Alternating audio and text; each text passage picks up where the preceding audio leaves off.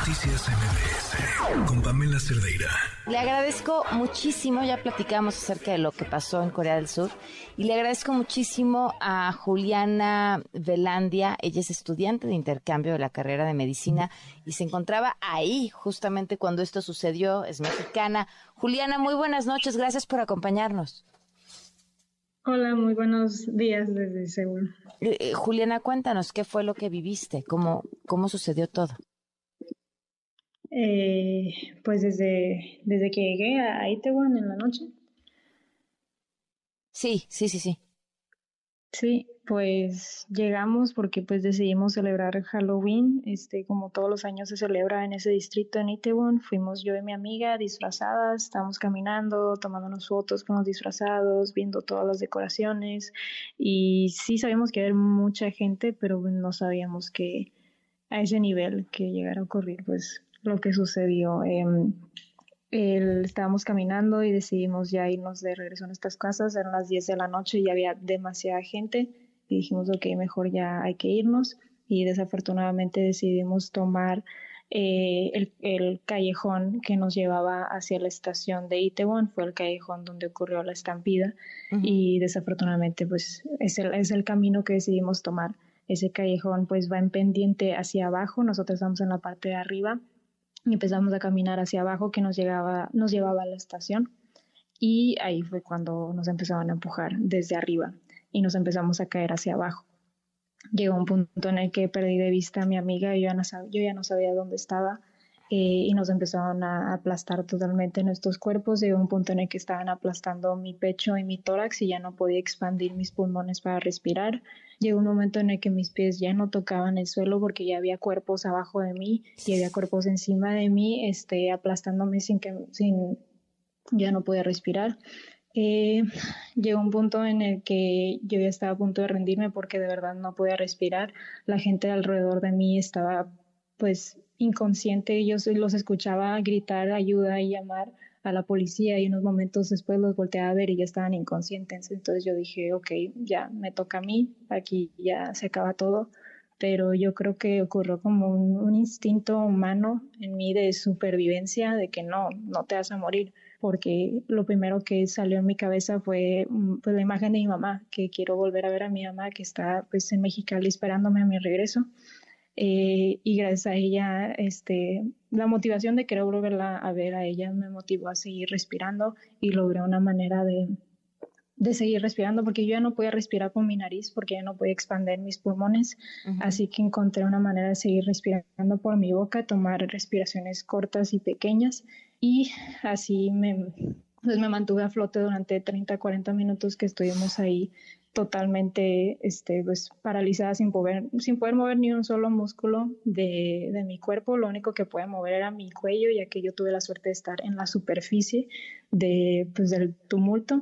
Eh, pero mis piernas estaban siendo totalmente aplastadas por todos los cuerpos, ya no le llevaba circulación sanguínea a mis piernas, así que estaban, dejé de sentir mis piernas, no podía mover mis piernas, no, no podía mover ni siquiera los dedos de mis pies, yo en ese momento juré que me iban a romper las piernas y que iba a dejar de, que las iba a perder, que iba a poder dejar de caminar.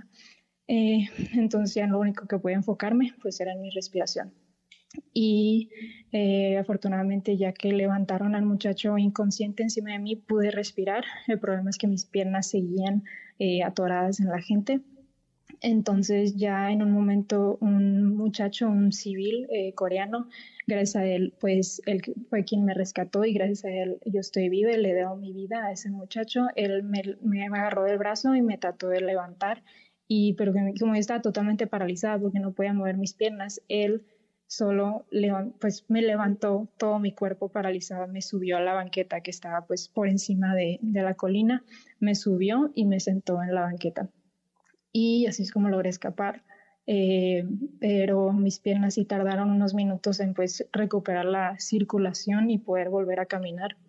Ya una vez que pude levantarme y caminar, este, pues mi, prioridad en ese momento era encontrar a mi amiga porque no la encontraba, no sabía dónde estaba, no sabía si, si buscarla en los cuerpos en el piso o en la montaña de gente que seguía atorada. Estuve una hora en la escena buscándola y yo sabía que no me podía comunicar con ella porque perdió su teléfono. Entonces me quedé una hora buscándola, tratando de caminar, hacerme un lado para hacer espacio para los demás cuerpos, porque estaba tratando de caminar y había tantos cuerpos en el piso que no, no había en dónde pisar. Ya afortunadamente después de una hora eh, ella logró comunicarse conmigo a través del, del, teléfono prestado que le pidió una desconocida que la rescató y logramos pues encontrarnos una hora después sanas y salvas. ¿Cómo estás ahorita? ¿Cómo te sientes? Eh, pues físicamente ya mejor porque pues accidente ya tuvimos que ir al hospital y me diagnosticaron con rabdomiólisis a causa de, del traumatismo a mis piernas que dejaron de recibir circulación por pues 30 minutos. Em, ya este, nos dieron de alta del hospital, estamos este, medicadas, el viernes vamos a ver un nefrólogo, eh, ya no siento tanto dolor, pero sí mentalmente, emocionalmente pues estamos, pues yo estoy más tranquila Em, pero sí, sí tengo miedo de que vaya a ser un, un, trauma grave más este, a largo plazo. ¿Qué fue lo primero que le dijiste a tu mamá cuando hablaste con ella? Mi mamá fue la primera persona a la que le hablé en cuanto me rescataron.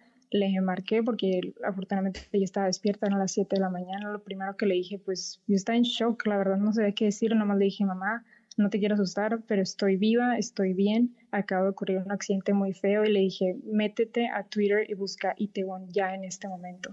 Y me dijo, ok, está bien, y se puso así, checar todo, todas las noticias, inmediatamente vio todo, pero no, en ese momento no sabíamos pues, la, la magnitud de lo que había ocurrido. O sea, yo cuando le marqué estaba alrededor, estaba parada alrededor de cuerpos al lado de mí, creo que mi cerebro no, no procesaba que todas esas personas pues ya no tenían vida.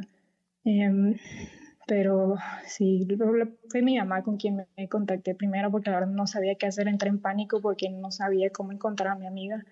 Em, y ella me ayudó a guardar la calma y me dijo que, que, este, que me alejara de ahí para buscarla en algún, este, eh, pues fuera de la, de la multitud y pues ya. Eh, desde aquí, desde las imágenes que se alcanzan a ver, em, cuesta trabajo entender cómo es posible que terminen em, cuerpos arriba y abajo. ¿Qué pasa? Eh, atropellan, a, terminan atropellando a los que están hasta adelante y así es como empiezan a quedar personas atoradas abajo de la multitud. Sí, el problema eh, más importante fue que la, el callejón, que era muy angosto, aparte iba en pendiente hacia abajo. Entonces las personas que nos estaban empujando desde arriba no sabían que nos estamos cayendo todos hacia abajo. Y una vez que una persona se cae, pues una persona se tropieza sobre esa y esta sobre la otra y otra y otra y se, se convierte como un efecto de bola de nieve de personas. Ya éramos al final nomás una masa de cuerpos y brazos y piernas entrelazadas sin poder movernos y yo afortunadamente pues, eh, pues tuve la fortuna de yo estar cerca de la banqueta que estaba pues, superior, entonces yo me pude subir a la banqueta, o sea, solo por eso fue fácil que me rescataran, pero las personas que de verdad estaban en medio de la montaña o pegadas a la otra pared que, no tenía banqueta, ellos sí, la verdad, no, pues no tenía manera de escapar, había gente tratando de subirse a las paredes para pues, tratar de escapar y, y no podían, se caían y sí, sí fue muy feo. ¿Hasta cuándo vas a estar tú en Corea del Sur? Eh, hasta diciembre. Ok. Y, y sí, has recibido apoyo. Hablabas ahorita acerca de eh, las revisiones médicas y demás. ¿Qué es lo que esperas? ¿Cómo, cómo te han apoyado? Eh, ¿Te ha contactado también la Embajada Mexicana?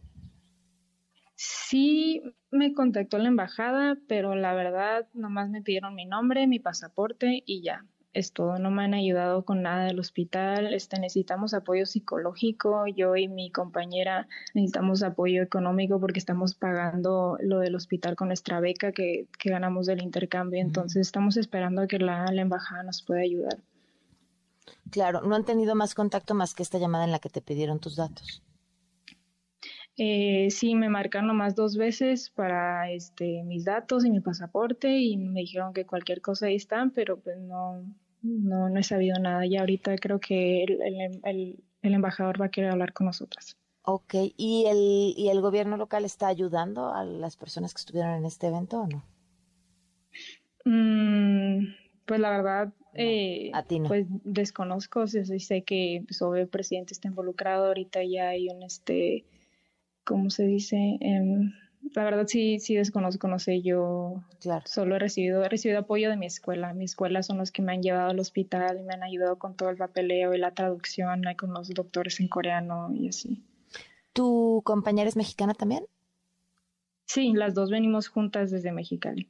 Ok, pues uh, Julián, algo que quieras agregar que te parezca importante que la gente escuche.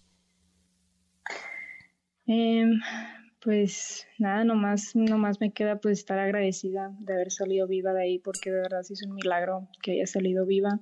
Eh, solo, solo queda agradecer que estoy viva y pues nomás esperar a mi regreso y ver a mi familia y mis amigos de nuevo.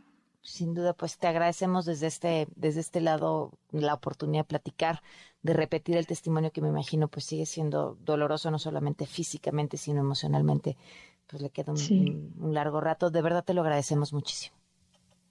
Sí, muchas gracias a ustedes por tenerme. Noticias MBS